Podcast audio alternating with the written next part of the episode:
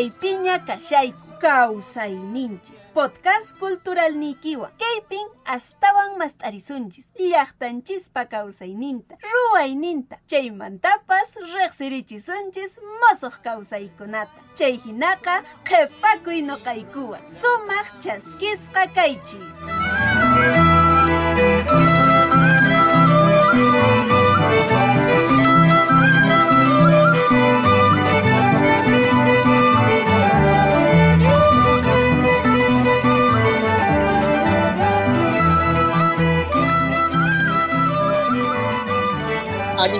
Meinayan, ¿cómo están todas y todos nuestros oyentes?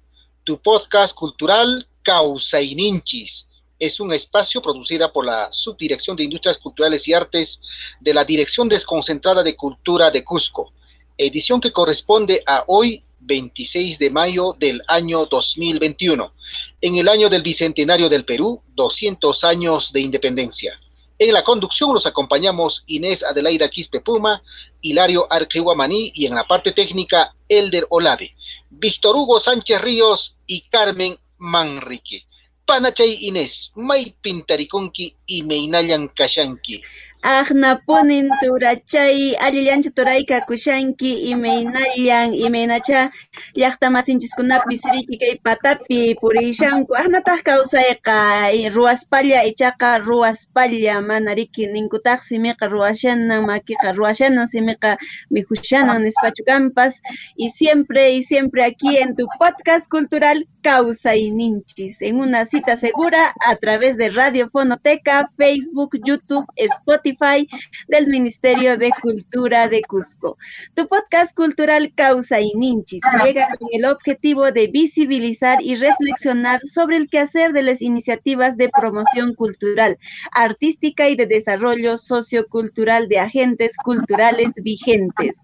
Alguien sumach chasquisqa kakuyches. Tura Hilario. Ajinan Panachay, Ajinan Huequepanaicuna, este es un espacio preparado especialmente para los gestores culturales y artistas pertenecientes a las organizaciones, colectivos, grupos, asociaciones, centros culturales y claro, para todos los que venimos forjando día a día la cultura viva, nuestra cultura viva en su dimensión comunitaria.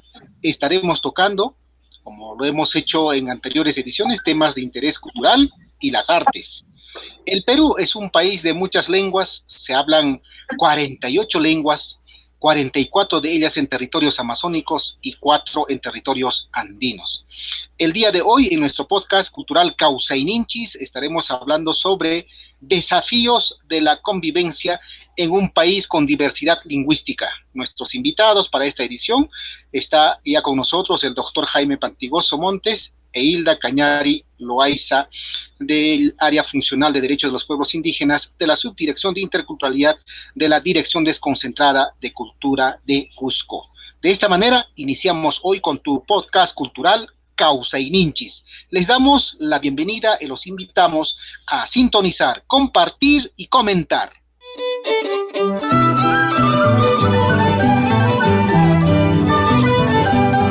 Está sucediendo en nuestros pueblos?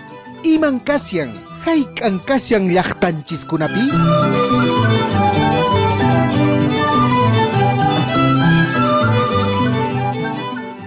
Imaña kaqtinpas hayk'aña kaqtinpas riki ñanqa purishallanmi pachapis purishallanmi 27 de mayo, Día de las Lenguas Originarias del Perú. Compartimos con ustedes qué son las lenguas originarias. Las lenguas originarias son aquellas que se empleaban antes que el castellano llegara y se preservará en el ámbito del territorio nacional. En conjunto, estas lenguas representan la expresión de una identidad colectiva, así como una manera distinta de entender y describir la realidad.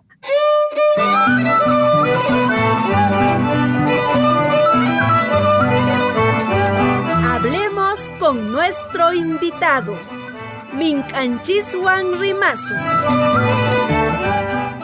Las lenguas indígenas habladas actualmente son la muestra de la resistencia de la identidad de los pueblos originarios. Hoy hablamos sobre los desafíos de la convivencia en un país con diversidad lingüística. Y está con nosotros el doctor Jaime Pantigoso Montes e Hilda Cañari Loaiza. Alinjamuco Paninchis Paikunata. Magíster, doctor Jaime Pantigoso Montes es eh, doctor en lengua y literatura, con estudios de posgrado en Madrid y Málaga, España, profesor principal en el Departamento de Lingüística de la Universidad Nacional de San Antonio Abad del Cusco, especialista en educación intercultural bilingüe. En 1994 obtuvo el COPE de plata en la octava Bienal Nacional del Cuento convocada por Petro Perú. En los últimos años ha escrito diversos textos de lectura en quechua y de enseñanza del castellano como segunda lengua para niños quechua hablantes, así como variados estudios y artículos relacionados con el tema y la realidad bilingüe y multicultural nacional. Autor de muchos libros como Y se fue con el viento, Presentimiento, entre otros. Apreciado doctor Jaime Pantigoso, Jamauta, Alinjamuku Inespa Neikiko, Allanchu y Meinayan Waikei, Jaime Pantigoso, Napaikiniki Kachon, que podcast cultural Uyarimojrinskunapaj con Carapuscani. Eh, bueno, voy a preferentemente voy a hablar en castellano porque eh, manan sapapunchay churuna simitari mapuni chayray con con capsanich calli na este wataku mana tinichu rimaita chayray con kay rimaykunapi este castellanopi este eh, munani rimaita allinta uyariwanaykichis bueno, estoy diciendo que agradezco que me inviten nuevamente a, este, a esta página dirigida a relevar la importancia de nuestras lenguas originarias en el Perú y no solamente eh, respecto al quechua, sino también respecto a las demás lenguas. Por supuesto que en nuestro medio siendo el quechua la lengua, la, lengua más extendida en una gran mm, capa de la población cusqueña, es la que nos interesa más. Eso no quiere decir de que la Aymara y las cuarenta y tantas que ha mencionado, que se han mencionado, son también lenguas que forman parte de la cultura peruana, porque mm, representan no solamente medios de comunicación, muchas veces el, común de la gente cree que una lengua es solamente un medio de transmisión.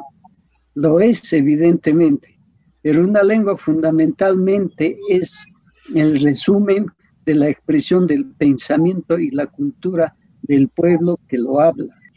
No ha habido, no hay ni habrá ninguna cultura nueva o vieja o reciente que no tenga como primer, como objeto creado por ella un código en el cual se pueda transmitir, como dije anteriormente, su pensamiento y su manera de interpretar el mundo. Eso es lo que son nuestras lenguas en el Perú. Doctor, con Alan Callayosonchis, tampoco ocasión tenemos ahí apuntado un par de preguntas con las cuales vamos a empezar. Antes quisiéramos dar la bienvenida a nuestra invitada, Panache Inés. Ari kaypin ñaña noqanchiswanña tarikun ñañachay ñañachanchis panachaykichis eh, Hilda Cañari Loaiza, licenciada en Educación de Lengua Materna Quechua, traductora e intérprete de lenguas originarias, lengua quechua, evaluadora de competencias lingüísticas, pertenece al equipo regional de docentes formadores EIP de la región Cusco, capacitando a docentes y especialistas desde ya hace 10 años. Participó en la capacitación docente Plan CAT de la educación intercultural bilingüe, apoyo en la elaboración de materiales de enseñanza del quechua como segunda lengua, docente de la Escuela de Educación Superior Pedagógica Privada Puglia Sunchis y servidora de la Dirección Desconcentrada de Cultura de Cusco en el área de Derechos de los Pueblos Indígenas, la Subdirección de Interculturalidad. Kalellacho, Alejliacho, y Menayan Tarikunki, Ñañay, Hilda Cañari, eh, Napay, Kuiniki, Kachunke, Podcast Cultural, Causa y Ninchispa. Ari ñañachay turatay diario llapallaykichispaq napaykuy chayachun hinallataq llapaq uyariqninchispaq marqarikuy paykuyni kay podcast kawsayninchis riki noqapas kaypiña qankunawan kay siminchiskunamanta un saludo fraterno para todos ustedes, los del programa, de igual forma a todos los que nos escuchan, los que nos ven hoy día para hablar sobre nuestras lenguas, nos han invitado. Muchísimas gracias. Muchísimas gracias, Panachay Hilda, Jamauta, doctor Jaime, con Kalayuson, Rimeininchison. Y Minach Suacho Tachurea con Sinas para que Maquita Emperonchis kaq pantalontapas waratapas hinaspariki aspipit kansiqa haspiyta qallarison ajinaman hina yaqapas irkich'arikunqa kay rimayninchis entonces kaymi tapukuy doctor Jaime Pantigoso personaykipaq ¿cuál es su reflexión sobre la diversidad lingüística en el Perú? Le escuchamos. Bueno, mm, de primera instancia, esta, esta realidad que, se acaba de denominar como diversidad en el, en el caso de lingüística, en el caso del Perú, no es sino la muestra de todo un proceso histórico que se ha desarrollado tomando como eje central a los Andes en los últimos 2.000, 3.000 años de antigüedad. El quechua, el aymara, eh, lenguas andinas más extendidas, eh, juntamente con el puquina, como dice Cerrón Palomino, fueron las lenguas generales antes de la llegada de la cultura española europea a través de la cultura o a través de la lengua española. En ese sentido, mirando hacia atrás, nos olvidamos o muy pocas veces se menciona el hecho de que antes de los españoles, repito, en este, en este espacio andino y parte de la costa, obviamente, se hablaron un conjunto de lenguas distintas que fueron desapareciendo con el tiempo. La última que yo recuerde fue el, mochica, cuyos últimos hablantes se recuerda que todavía vivían hacia el año 1935. Y claro, es estas lenguas quizás más débiles por su organización cultural o tal vez más avasalladas por la cultura española, fueron desapareciendo poco a poco. El sej, el muchig y otras lenguas, especialmente que se hablaban en el norte, fueron desapareciendo con el tiempo. Es curioso, hasta ahora no se ha podido averiguar o precisar por lo menos cuántas lenguas se hablaron exactamente antes de 1532 en que llegaron los españoles o entraron en contacto con la cultura del Tahuantinsuyo, en realidad con la cultura andina. Mm, y si las otras lenguas como el quechua y, la, y el aymara han pervivido es, entre otras cosas, porque lo hablaban una gran extensión de individuos que eran parte o que fueron parte del imperio, mal llamado imperio, del estado del Tahuantinsuyo. Y la resistencia obviamente se ha debido también a ese hecho, al hecho de la conciencia del hablante, que una, uno de los instrumentos que le permitía enfrentarse al, al conquistador era precisamente mantener su lengua y mantener su, cultura. Mm, eh, y que lenguas y culturas que estuvieron sometidas a una presión posiblemente mayor que la de ahora. Sí, pero sin embargo, en este momento el quechua y el aymara están enfrentando un peligro de desaparición muy rápido en vista de la extensión de los, por ejemplo, de los medios de comunicación masiva. Mm, entre otras cosas, recuerdo en este momento que a raíz del, del último censo hay un crecimiento aparente de los hablantes del quechua. Yo no creo mucho en esos datos, porque el censo no ha medido con precisión no ha medido realmente cuántos hablan el quechua o también el aymara o las otras lenguas. Porque, por ejemplo, en mi caso, se podría decir que en este momento se me contaría a mí como hablante del quechua cuántas veces al día uso quechua. Que sepa hablarlo, bueno, lo hablo en la medida que estoy, cuando estoy en una situación menos rígida como esta o menos formal, yo me desenvuelvo normalmente en quechua, pero ¿cuántas veces al día tengo esa posibilidad? Yo dicto clases o dictaba clases en la universidad y raras veces, salvo cuando dictaba el curso de lingüística quechua, usaba el quechua. Entonces, en primer lugar, la primera reflexión frente a estos estaría dirigido a hacernos esa pregunta clave y concreta. No nos fiemos de las cifras que están en el, que están en el censo. Um, en el Dinebio de Heibira decían que habíamos crecido hasta 13 millones de hablantes. Sí, la pregunta tal vez debía haber sido cuántos de ustedes entienden y pueden manejarse en quechua. Una primera reflexión es esa. ¿Por qué digo que el quechua está en peligro? El quechua está en peligro por la misma razón que de las siete mil y pico lenguas que se hablaban en el mundo, menos de 15, o bueno, voy a exagerar, menos de 100 lenguas tienen aseguradas su futuro. ¿Por qué razón? Es una pregunta que no nos hacemos, ¿eh? no nos hacemos y ni siquiera, y eso pueda que moleste a Hilda, aunque yo la conozco a Hilda como una gran defensora del quechua, yo no por ella, ¿no? sino por, el, por la dirección, por el Ministerio de Cultura. La pregunta concreta es, desde esta perspectiva, ¿qué política lingüística hay en el Perú que esté garantizada el futuro del quechua? o el futuro de la aymara o el futuro de las otras lenguas de la selva. Esa es la cuestión. ¿Y saben por qué?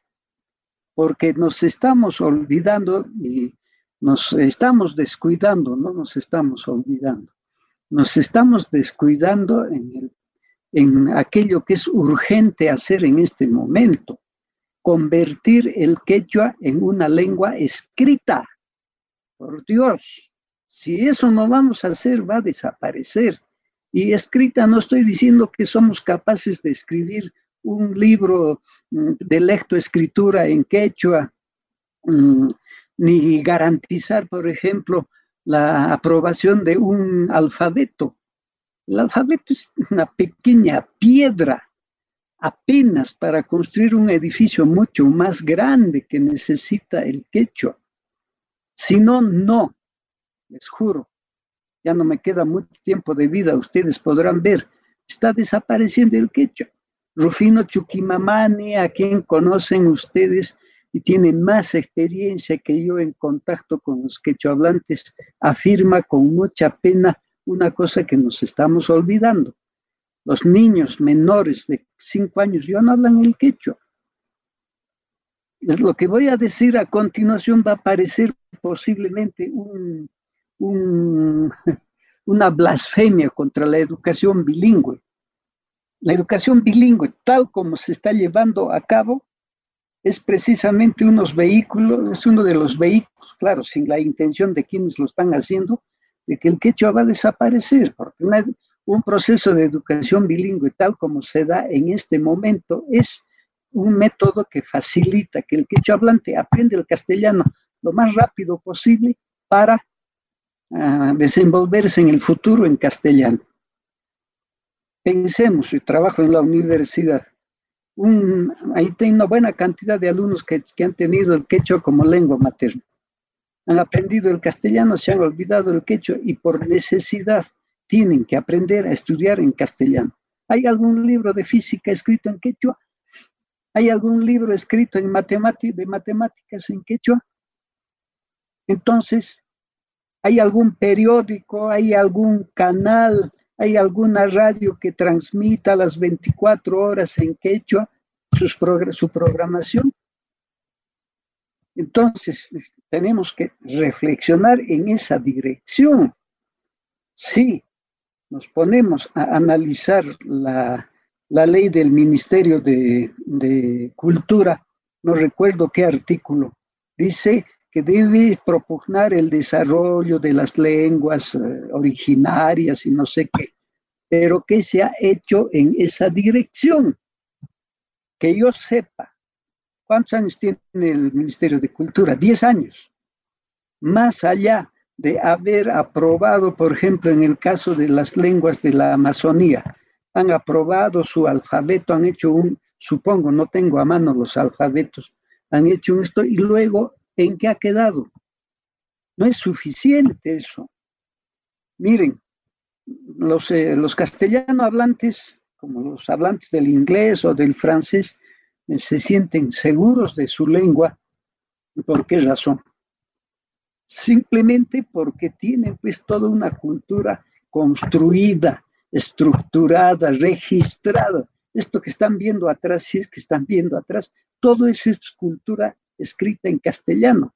Esos dos libros que están viendo allí, color amarillo y uno azul, el más grueso es la gramática de la lengua española. Son dos mil páginas. Al lado hay un texto azul, es la ortografía del castellano, son casi 500 páginas.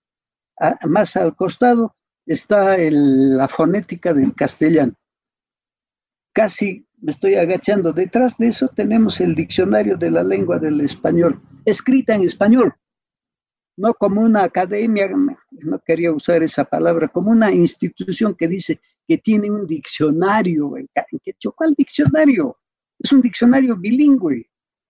¿Se imaginan ustedes que el catalán, una lengua de España, escribiera su diccionario en catalán y en español? Es una blasfemia. Entonces, para no ser muy largo con esta reflexión, concreto, tenemos que pelear y meter en la cabeza de los entes, de los niveles que deciden sobre la lengua, la necesidad de construir una, un, un instrumento, construir mm, los instrumentos necesarios para que la lengua pase, la lengua, el quechua y el aymara y todas las lenguas pasen a ser lenguas escritas. Eso significa, no estoy dejando, no estoy este, dejando de lado o eh, desconociendo la importancia del alfabeto. Si ni siquiera el alfabeto está generalizado, nos estamos peleando estúpidamente 36 años, 36 años, sobre si escribimos con tres o escribimos con cinco. ¿Sí? ¿Cuánto, cuánto, um, este, qué nivel de, de, de, obstáculos representa esa, esa, esa, imprecisión? Hemos llegado al extremo, a extremos increíbles, es decir, que cada variedad del quechua debe escribir como le da la gana. es una tontera. Decía, el castellano tiene 500, se calcula que tiene 550 millones de hablantes del, castellano. ¿Cuál es el secreto para que esta lengua eh, se mantenga homogénea, unida? Porque está, tiene una escritura, ya pues, tiene un sistema escriturario de comunicación gráfica que le permite al que habla el castellano en México o al que habla el castellano en Buenos Aires o en el Perú o en San Sebastián o en Sicuani, entender el mismo mensaje porque está escrito en un código que es común a todos los hablantes. Si no, no, compañeros. tenemos que reflexionar en esa medida, si no estamos muertos. No lo digo yo, no lo dice Pantigoso, lo dice la UNESCO, lo dicen las instancias de las Naciones Unidas dirigidas al aspecto cultural y en este aspecto en las lenguas. Por eso esa cifra que yo dije anteriormente, solamente 100, creo que no sé, no tengo el dato, creo que son 56 lenguas de las 7000 y pico lenguas que hay en el mundo que tienen asegurado su destino, siquiera para 50 y 100 años más. ¿Por qué? Porque son lenguas que se usan en la escritura, en internet, en todos los medios de comunicación. Si ustedes, los que me están escuchando, ojalá fuera posible, tuvieran la oportunidad de escuchar hablar a un centroamericano, de escuchar hablar a un chileno, de escuchar hablar a un andaluz, de primera instancia nosotros pensamos que ellos están hablando otra lengua totalmente distinta al castellano, a, nuestra variedad, porque ese es el proceso social en el cual se desenvuelven las lenguas. En cada área se generan formas distintas de usar una lengua cuyo concepto ustedes conocen. Se dialectalizan. El, el castellano es una lengua como cualquier otra. El inglés, el francés son lenguas altamente dialectalizadas, pero ¿qué mantiene la conciencia de unidad? Son lenguas escritas. Entonces, por favor, es una reflexión en este momento. Yo he estado, a, propósito, por esta pandemia, me ha dado la oportunidad de asistir a diferentes eventos relacionados con la lengua, con el quechua. Estuve, eh, bueno, no sé, no recuerdo, cuatro o cinco meses en un congreso internacional del quechua, en Cajamarca. Sí, y ha tenido la, he tenido la oportunidad de escuchar las expresiones de participantes de Argentina, de, de, todas partes, más o menos de América, inclusive creo que hubo uno de España o de Corea. Y todo el mundo está seguro de que el quechua está desarrollándose. Efectivamente, no es tan cierto. Sí, muy emocionados, estamos reviviendo nuestra cultura, sí, sí, panayari, pero ese no es el camino, no es, no es suficiente revalorizar el quechua, solamente hablando, no, hay que convertir en lengua escrita. Muchos de ustedes me han escuchado, me han visto en diferentes eventos relacionados con este problemita de las tres y cinco vocales. Y puesto en última instancia, cuando me preguntaron lo que yo les estoy, decía lo que les estaba diciendo, qué debíamos hacer, yo les dije y mucha gente se ha sentido incómoda. Nosotros de los tres vocálicos, por favor, aunque sea escriban con 20 vocales, ¿qué me importa? Lo que importa es que se vaya creando, eso no se hace de la noche a la mañana, se vaya creando poco a poco un registro, un estilo escrito. Si no hacemos eso, no vamos a garantizar el quechua. Estamos sobrecargando, termino con esto, esta parte, estamos sobrecargando o estamos eh, interpretando mal el trabajo que está haciendo, pucha, ese trabajo increíble que hacen los colegas de, de los programas de educación bilingüe intercultural tienen una identificación, una fuerza increíble, ¿sí? Tienen identidad porque forman parte de nuestra cultura, pero no termina allí. Debemos convertir la lengua en lengua escrita. Por favor, me gustaría que el profesor, el último profesor de un proyecto de educación bilingüe o de los programas de educación, se ponga a escribir lo que la, se le nazca.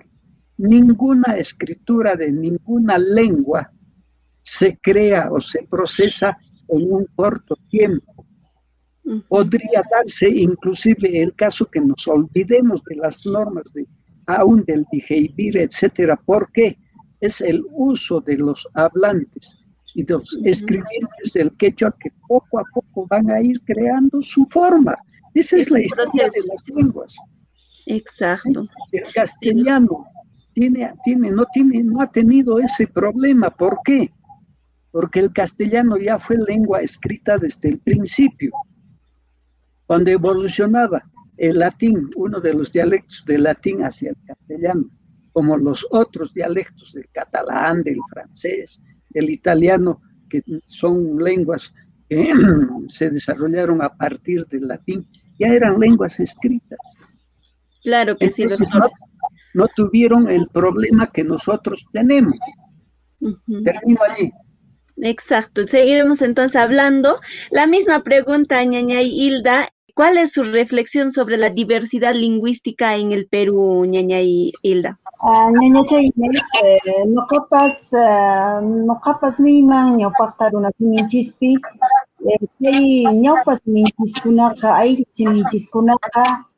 uh, qhapaqayninchis es nuestra riqueza. Yo lo veo así, que todas nuestras lenguas originarias son nuestra riqueza. Eh, no como algunos dicen, ¿no? De que es una traba para el desarrollo, que si realmente hubiera en Perú solo una lengua, tal vez el desarrollo sería mejor. Hay gente que opina así, pero para mí es una riqueza, porque es nuestro pensamiento, nuestro sentimiento, es eh, nuestro saber. En nuestra lengua está todo el conocimiento, todo ese bagaje de conocimientos, nuestros recuerdos, las formas de vida que tenemos, las formas de ver las cosas que tenemos en nuestra comunidad, lo que hemos aprendido desde lo que hemos nacido, tal vez desde, la, desde el vientre de nuestra madre. Esa es nuestra lengua, nuestras lenguas originarias. Entonces yo diría que sí es cierto que hay un peligro. Y de las 48 lenguas que tenemos en nuestro país, 21 están seriamente en, peligro de extinción, están por desaparecer pero creo que eso nos lleva a reflexionar y a hacer de que nuestras lenguas sean, sean de uso social. Como dice el doctor Jaime, pues es cierto, a veces cuando vemos el censo o cuando nos preguntan en el censo, decimos, ¿qué lengua, cuál es tu lengua materna? Entonces decimos, es el quechua, orgullosamente. Pero ¿cuántas veces, con quiénes, cuándo, cómo lo hablamos? Y para tener un dato preciso, en Lima hay más de un millón de hablantes de nuestras lenguas originales y ellos están ubicados en el distrito de San Juan del Lurigancho. ¿Y quién va a decir, no? O sea, que todos los migrantes no solo vamos con nuestra mochila de ropas, vamos con todo nuestro conocimiento, vamos con toda nuestra sabiduría, vamos con todas las formas de pensar y de sentir que tenemos y con ello va nuestra lengua, porque en esa lengua nos, nos enseñaron nuestros padres a querer nuestra tierra, a cultivar la tierra, a preparar nuestras comidas, a comunicarnos con nuestros coterráneos, con nuestros paisanos que decimos, ¿no? Entonces, pero cuando lo hablan, están solo para el censo, solo están en número, porque los que eh, viven en Lima, en Arequipa, en Cusco, en todas las poblaciones grandes, pues en toda la periferia somos de lenguas originales, hablamos lenguas originales y vivimos diferente también. Tal vez en la ciudad hemos cambiado nuestras formas, nuestros estilos de vida, pero lo más importante es que en, en esos lugares ya no hablamos nuestra lengua. Nos ha absorbido tan fuertemente el castellano y la religión, diría yo, porque la evangelización ha sido fuerte para nosotros, a pesar de que el ILP ha sido la primera institución que se ha interesado por nuestras lenguas originarias, pero con ese objetivo de evangelizarnos, de que nosotros podamos creer en Dios y que tengamos miedo sobre todas las cosas, ¿no? Entonces, yo diría que nuestra lengua, así como riqueza, está en peligro de extinción. Hay una lengua que es el taushiro, que solo tiene un hablante, o sea, identificado. ¿Y qué va a pasar cuando se muera esa persona? Se morirá con él nuestras lenguas y nuestro conocimiento. Entonces, eh, ¿qué es lo que tenemos que hacer? Hay muchas cosas por hacer. En principio, tal vez compromisos personales y luego compromisos institucionales hay lenguas que han muerto, que han estado en ese camino también de morir, como el hebreo, como el, como el euskera, pero creo que a nosotros nos falta uno de los caminos, sería la decisión personal de comprometernos, ¿qué hacemos con nuestra lengua? Empezar a enseñar a los niños, hacer nidos lingüísticos, a, a poder enseñar tal vez a los docentes si dice el doctor Jaime que el camino sería escribir nuestra lengua originaria, habrá que enseñar a los, a los, a los profesores. Creo que se está avanzándose en ese sentido, tal vez poco a poco, pero necesitamos avanzar mucho más. Alimponi Panachay, muchas gracias eh, por su apreciación, por su reflexión. Doctor Jaime, eh, en estos desafíos de la convivencia en un país con diversidad lingüística como es el Perú, usted tocó, ¿no? Este, que, por ejemplo, hay lenguas eh, débiles por su organización cultural, ¿no? Este, desde su punto de vista, usted además es investigador, además conoce muchas realidades, seguramente ha viajado al interior del país. ¿Cuáles serían, cuáles serían, desde su punto de vista, las estrategias para que estas lenguas, eh, eh, quiero utilizar este término, ¿no? No se, no, no, no se, no desaparezcan? ¿Cuál, cuál debería haber, y seguramente los hay, algunas estrategias que usted ha ido aportando, ha venido seguramente proponiendo en estos eventos donde se abordan sobre las lenguas, la lengua quechua, aymara, en fin, de las otras? Eso es una pregunta puntual, doctor. Muchas gracias. Mm, en este camino de recuperación de las culturas y de las lenguas, generalmente los caminos son inéditos caminante no hay camino, camino se hace al caminar, ¿no es cierto? Es un viejo poema de un poeta español. y bueno, pues no hay una receta, ¿sí? Mm, en cada circunstancia como la nuestra, o circunstancias como la nuestra, hay que ver las diferentes variables que están involucradas en esos procesos, partiendo de eso. Sin embargo, a veces lo que hace tu vecino te sirve de ejemplo. Y por lo menos en el mundo occidental, no sé de las experiencias africanas ni asiáticas, que son las áreas donde más diversidad lingüística hay. Ahora que la India está de moda, no, no desconocemos o no sabemos que, por ejemplo, en la India se hablan más de 400 lenguas distintas. 16 de ellas, hasta donde yo sé, son lenguas oficiales y una es pan oficial, el inglés. Entonces, no conozco mucho de esas experiencias, pero la experiencia en los últimos 50, 60 años que más ha pegado en el mundo occidental, aunque no en Europa, en Europa no tienen ese problema, eh, que podría servirnos de modelo, es el caso vasco, para, para resumir. Mm, hacia 1975-76 en el País Vasco quedaban 25 mil hablantes reconocidos, mm, este, estadísticamente determinados, donde, en qué parte, en qué región. El País Vasco no es muy grande, creo que es la cuarta parte del departamento del Cusco, etcétera. ¿Sí? Pero fíjense, en este, no en este momento, sino desde hace 20 o 30 años. El vasco, o sea, perdón, antes debo decir de que el vasco tenía las mismas características o parecidas a la del quechua en cuanto a su uso social. Era lo que en sociolingüística se llamaba las lenguas de cocina, porque solamente se hablaban en el entorno familiar, alrededor de la concha, alrededor de la cocina. Más allá no tenía otro uso. ¿Sí? Ser una lengua así. Sin embargo, ahora, ¿no? Ahora digo, hace unos 20 o 30 años, desde 20 o 30 años, el vasco es una lengua de cultura, por decirlo de una manera más resumida, lo que significa que los procesos sociales del país vasco, todos se desarrollan en vasco. Uno puede hacer, y de hecho lo hacen, ¿sí? una, una solicitud en vasco, ¿sí? Un informe en vasco. Nosotros podemos hacer eso en quechua, ¿sí? No, no es cierto. De resumen, preguntado a los vascos cuáles son las tres condiciones, o bueno, cuáles son las condiciones para sacar a una lengua de cocina y convertirla en un código social de un espacio más o menos grande, de una comunidad grande, ¿sí? Y hay tres, según ellos. Primero, identidad.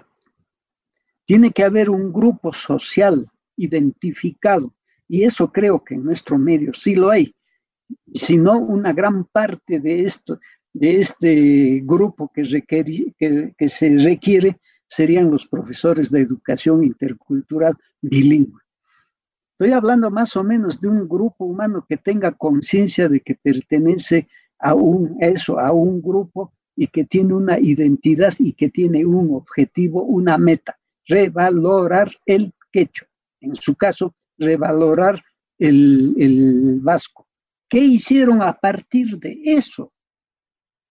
A partir de eso, los vascos crearon las escuelas, aunque no sé si es el término en vasco. O sea, la identidad que tenía cada uno de ellos les puso como tarea este, recuperar el quechua, el vasco en su uso. Y armaron las escuelas, escuelas en los garajes, en los jardines, en los dormitorios, para enseñar vasco a los vascos que no sabían vasco. ¿Sí? Entonces, ¿por qué? Estaban motivados ideológicamente con la necesidad de recuperar el vasco y vieron que una de las primeras tareas era expandir su uso. Paréntesis, aquí. ¿Cuánta gente aquí en el Cusco desea, necesita, quiere aprender el quechua? Muchas veces por cuestiones simplemente técnicas o utilitarias. Un médico, un abogado, un profesor. Yo lo sé esto, yo he dirigido por un tiempo el, el centro de idiomas de la universidad. Venían porque necesito, pues.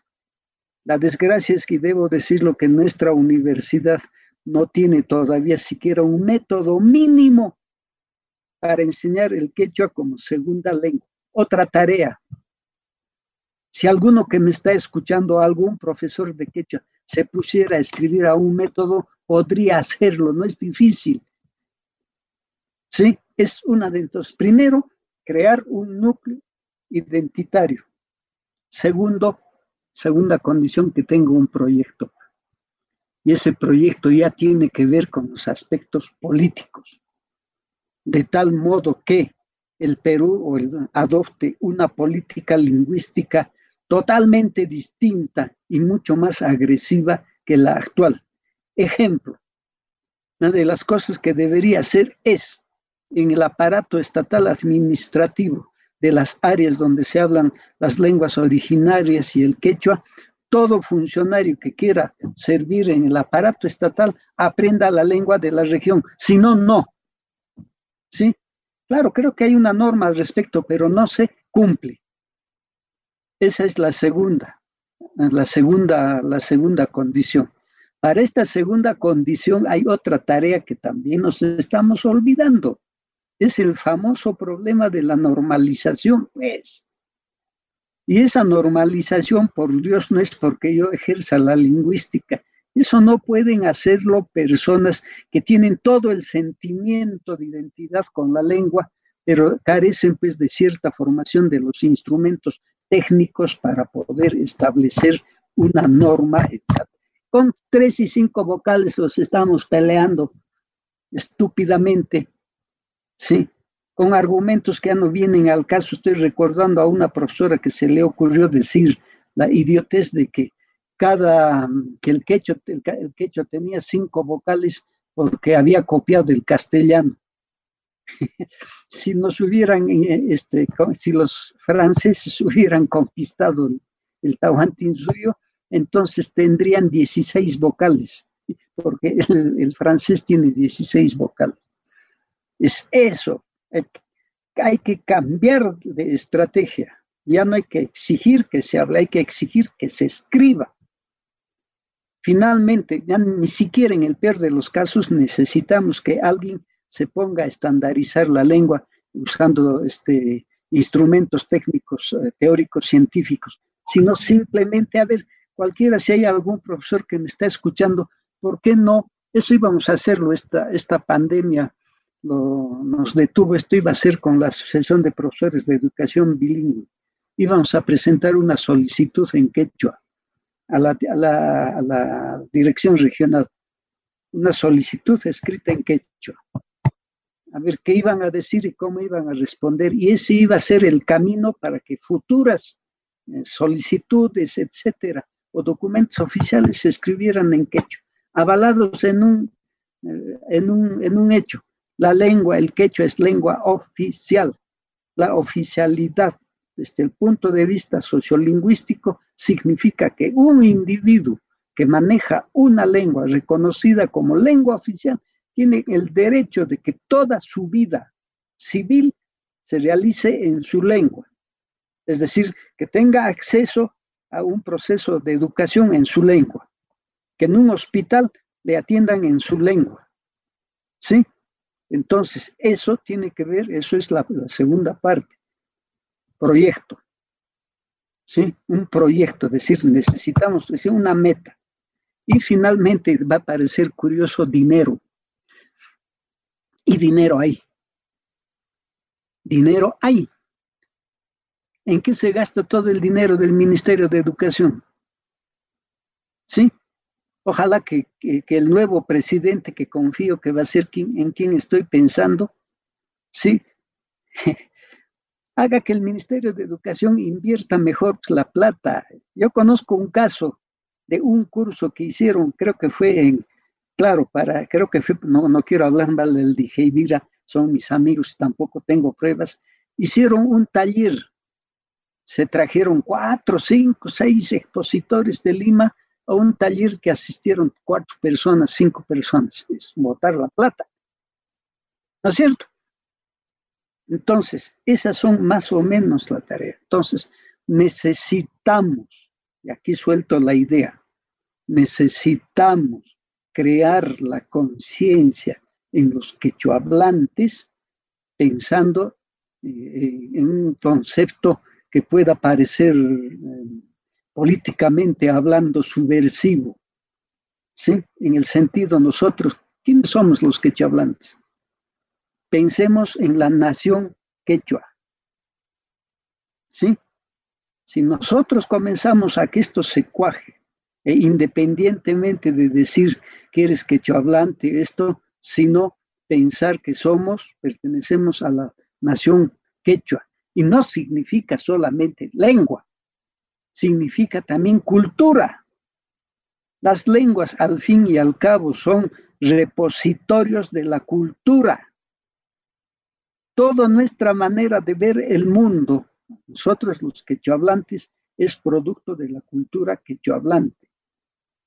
Con este añadido también, que hay mucha gente que no, que no entiende esto, hablar, usar una lengua, cualquier lengua, es una manera de ver el mundo y las personas que tenemos la posibilidad de hablar dos o más lenguas, miramos el mundo de dos o tres maneras distintas. No es mi descubrimiento. Eso es lo que dicen los psicólogos. He visto algunos videos en los cuales hablaba un bilingüe y ciertas esferas del cerebro se activaban en un espacio mucho mayor que los hablantes de una sola lengua. Nos olvidamos de eso. Nos olvidamos, nos olvidamos, por ejemplo, que el quechua es una lengua mucho más, es una lengua absolutamente regular en comparación al castellano. El castellano es realmente una lengua mm, este, irregular. Les voy a poner un solo ejemplo. ¿Por qué del verbo freír decimos frito y no decimos freído? Si de dormir decimos dormido, no decimos, no decimos dormito, ¿no es cierto? las reglas del, las reglas morfosintácticas de la fecha son mucho más rígidas, mucho más formales, no quiero decir rígidas.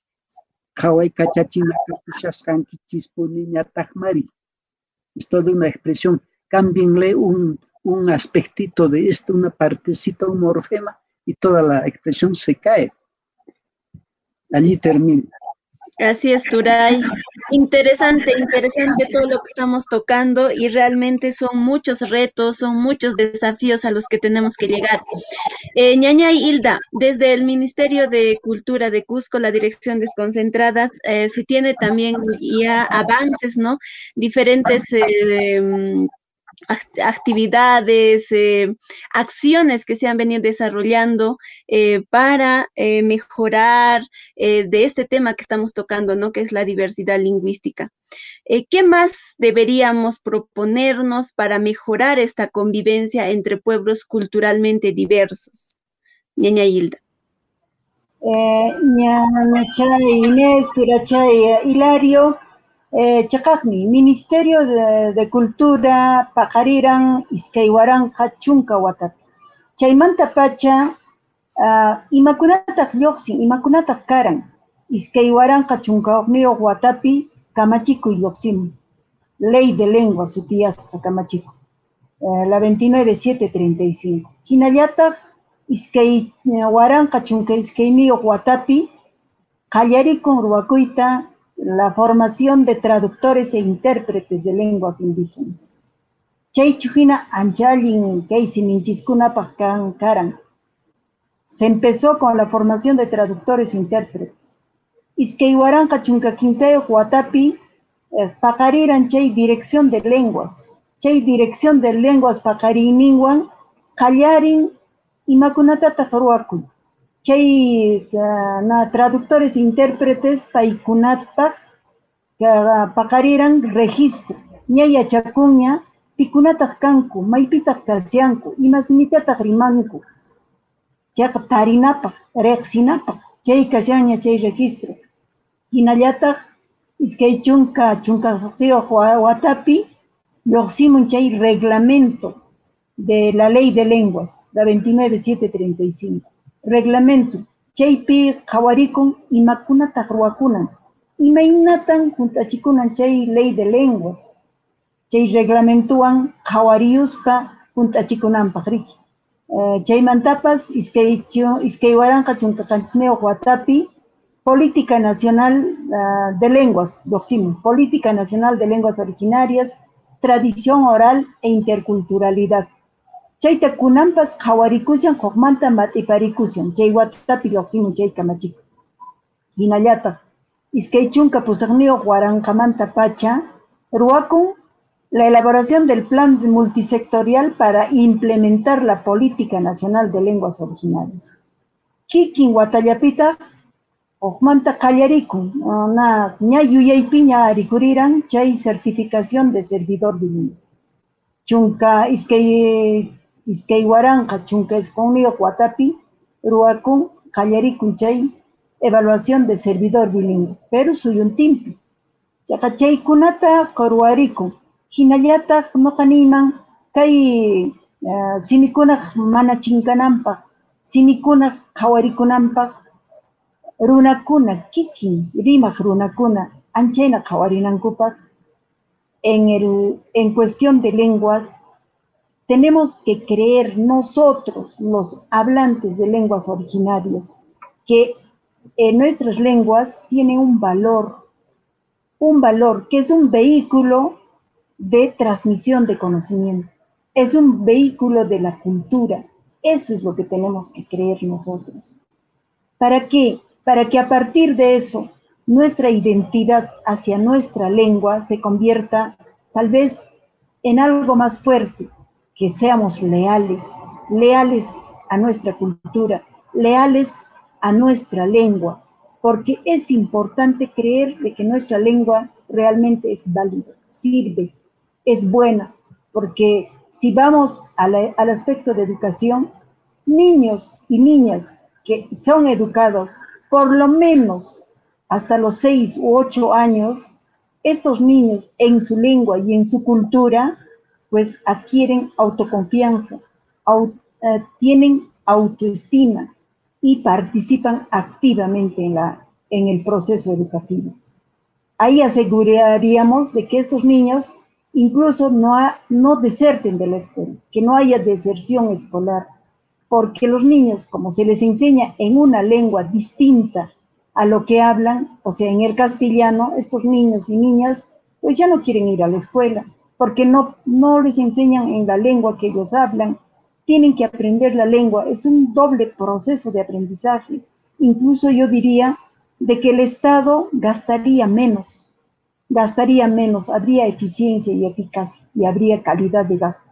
Porque los niños cuando se les enseña en su lengua aprenden rápido, no como ahora que vemos niños que están en cuarto grado y no se han alfabetizado porque les enseñan en otra lengua. Entonces son cuatro años que se va tal vez al vacío, se hace un gasto insulso. Aparte de eso, también en, cumplimiento a la ley de lenguas, también se debería de darse una oferta activa de que las instituciones cuenten con traductores intérpretes de lenguas originarias, que todavía no sea una situación de incomodidad para de los uh, hablantes de lenguas originarias cuando van a las instituciones públicas y que soliciten todavía ellos, o sea, que lo que están diciendo, lo que están hablando sea traducido, sea interpretada a los que no hablan esas lenguas originarias. Entonces, esas exigencias tienen que partir desde nosotros, desde los hablantes de lenguas originarias, y creo que los quechuas son los que hasta el momento, felizmente, todavía tenemos más del 80% de, digamos, de hablantes, ¿no? De cada 100 personas, como 80 todavía están hablando quechua. Y luego tenemos el, el aymara, luego el ashaninka y el ahuajún, que son lenguas amazónicas. Entonces, ¿qué es lo que falta? Es lealtad lingüística, valoración de nuestras lenguas. De acuerdo al censo, son más de 5.300.000 peruanos que tienen como lengua materna una lengua originaria. Entonces, ¿dónde estamos? ¿Quiénes somos? ¿Qué estamos haciendo por nuestras lenguas? Creo que eso es lo que en realidad tenemos que empezar a reivindicar, a que nuestros hablantes de lenguas originarias nos unamos, que no estemos con esas peleas de hace tantos años que solo debilitan nuestras lenguas, porque si son tres vocales o son cinco vocales, eso es lo que en realidad nos está separando. Tenemos que unirnos, como dice el doctor Jaime, aunque se escribamos con 20 vocales. Y creo que esta oferta, esta demanda que hay también de nuestras, del aprendizaje de nuestras lenguas originarias, tiene que ser cubierta, porque hay la necesidad de aprender esas lenguas. Y cuando tú escuchas, yo quiero participar en el curso, Actualmente, pues estamos a la espera también de, que este año, en forma virtual, se pueda empezar, volver a empezar a certificar a los servidores bilingües. Y creo que esta posibilidad de que un servidor bilingüe que habla lengua originaria sea certificado, sea reconocido como hablante de lengua originaria, también es un peldaño si tú no lo reconoces porque alguna vez en tu vida, cuando tú dices yo soy quechua hablante, te dan a veces eh, unos imposibles. A ver, tradúceme lo que dice, allá encima del cerro está flameando una bandera. O sea, te dan todos esos, esos retos que para mí son eh, pequeñas cosas, ¿no? O sea, que, te dicen, hablas lengua originaria, pero ¿quién te certifica? ¿Dónde está tu certificado? A mí me ha pasado eso. Cuando alguna vez me dijeron, en la universidad, en, no voy a decir el nombre, en la universidad necesitan eh, una persona que tenga las habilidades, que, que sepa enseñar el quechua. Eh, quieren eso. Y yo pasé por ahí a ver qué es lo que quiere y me dice, ¿tienes un certificado? ¿Tienes un título de cómo enseñar? Pues yo, que yo sepa, no sabía, no había una universidad que te enseñe eh, a enseñar como segunda lengua una lengua originaria. Le dije, si me dice usted en qué universidad enseñan eso, pues yo gustosa me matriculo y le traigo el certificado, pero no tengo ningún certificado.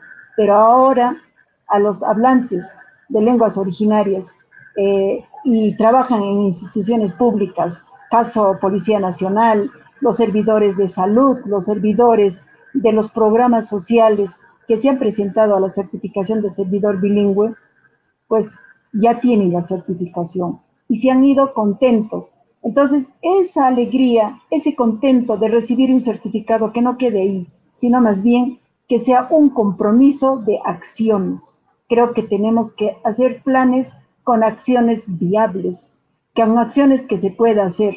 Eso que decimos, empezaremos a hablar quechua. Runas y minchis, tarimay, taliarisunchis lluywan uyarichikusunchis, sichus llankanchis, uh, hatun institución kunapi, Ministerio Públicopi, llankanchis Poder Judicialpi, Policía Nacional Pichayqa, qallarisonchis rimayta pisi pisimanta uyarispankoqa kutichikunqakupas munachisunchis misk'iyachisunchis runasimunchiswan noqanchis runasimi rimaqkuna hinallataq waq simikuna rimaqkunapas kay yunkus yunkasinchispi kay qosqanchispi kasyan kasyaninka kasyan machillenqa kasyan kakinte kasyan wachiperi chay simikunapi chime llame chay simikunapi rimayta qallarisunchis uh, wiñarisunchis askaman tukurisunchis anchaychu hina noqanchis parwayninchis kashan hinaña ayaña kallani chaypas chaychakunata ruwananchis kashan llapanchispis turachay ñañachay. Ari, nisqayki hinapas ñay Hilda, hinallataq doctor Jaime, Enrique, eh, imaymana kashan ruwananchis ñanninchispi ichaqa noqanchismanta pacha lluqsina, ¿eh? Tiene que partir también de nosotros, eh, de un compromiso personal y luego partir pues a las instituciones también, que desde todos los sectores, desde todos los... Eh, las instituciones, eh, desde donde estemos. Mayimpiña canchis chaypas, calpachamos, ¿no? Calpachamos. Y bueno, como dicen, ¿no? Pequeñas acciones hacen pues grandes cambios y lograremos generar. De hecho, es un proceso, es un camino largo, pero creo que estamos avanzando. Ojalá sigamos también. ¿eh?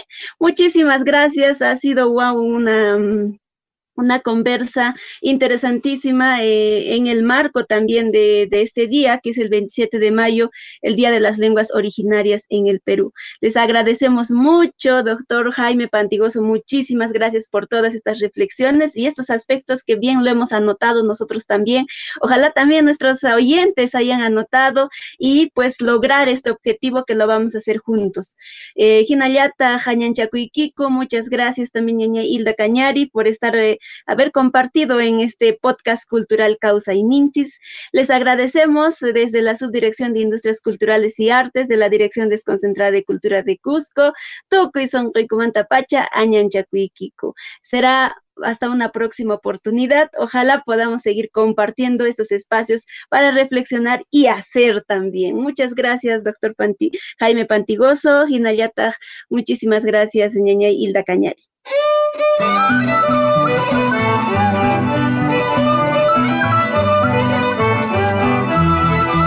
Dirección Desconcentrada de Cultura de Cusco, Uruguay Nincuna, Llancay Nincuna, Mincacuy Nincuna.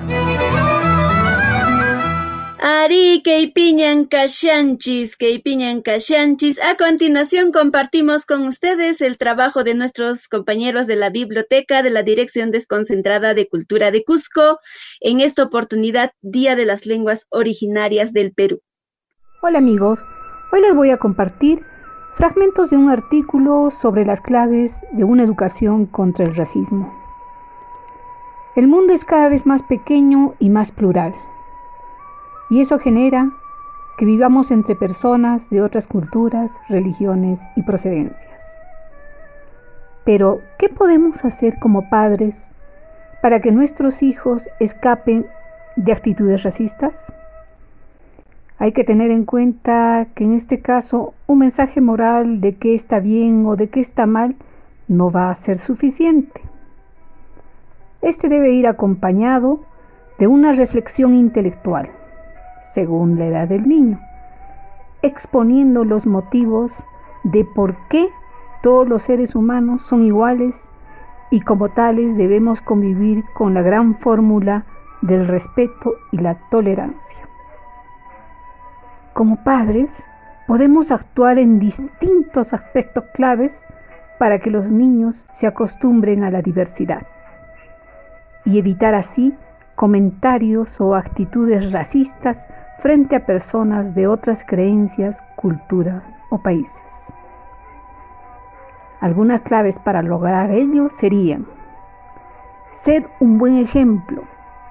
Los padres deben identificar y corregir sus propios comentarios y acciones que puedan fomentar prejuicios raciales. Fomentar la amistad con personas de otros países. La relación con otras personas es la forma más natural de comprensión de la diferencia.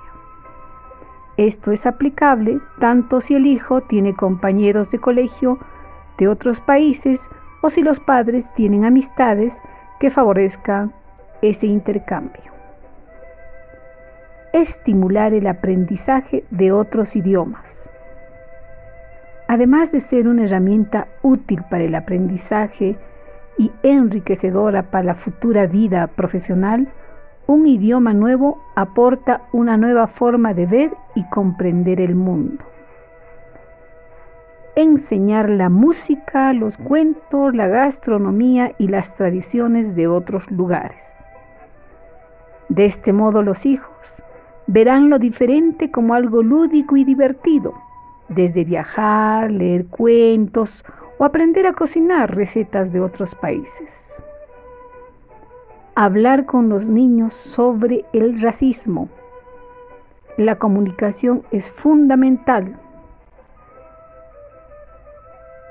Que comprendan qué actitudes pueden ser consideradas como racistas como el evitar emplear palabras despectivas para referirse a personas de otras culturas o razas. Es importante remarcar que en muchos casos el hijo encontrará en su colegio niños inmigrantes que han llegado por varios motivos, algunos de ellos por necesidad. Comprender eso puede hacer que los compañeros les ayuden en su proceso de integración, especialmente en los casos de los adolescentes. Si estos factores están presentes en la educación de un hijo, disminuirá mucho las reacciones de tipo racista. Bueno amigos, los invito a visitar la página virtual de la Biblioteca de la Dirección Desconcentrada de Cultura Cusco hasta otro día. Ya sabes, ahora también desde la comodidad de tu hogar puedes visitar nuestra biblioteca virtual Hinachu Manachu Turay Hilario. A Panachay también los y las invitamos a visitar las distintas plataformas de la Dirección Desconcentrada de Cultura de Cusco, como son Facebook, YouTube, Spotify, para seguir al trabajo de las diferentes subdirecciones y áreas de nuestra institución. Recuerda que este podcast estará disponible en YouTube y Spotify. Panache Inés, Eripunanchis, Pasananchis, Patapiña, Tariconchis. Ari pasananchis, ay, Osqaychalla y patamanchayarunchis. Hemos llegado a la parte final de nuestro podcast cultural Causa y Ninchis. Agradecemos su sintonía a nombre de la Subdirección de Industrias Culturales y Artes de la Dirección Desconcentrada de Cultura de Cusco, Sumaglia Tupananchis, Tincunanchis, Camaña.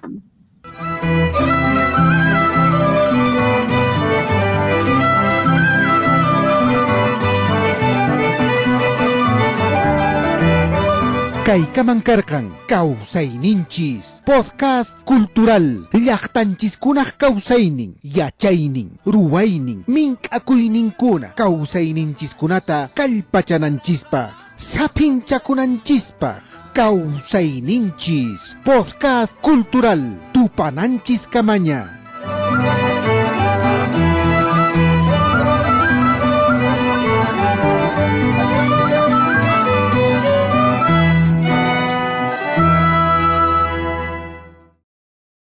Dirección Desconcentrada de Cultura de Cusco. No hay desarrollo sin identidad.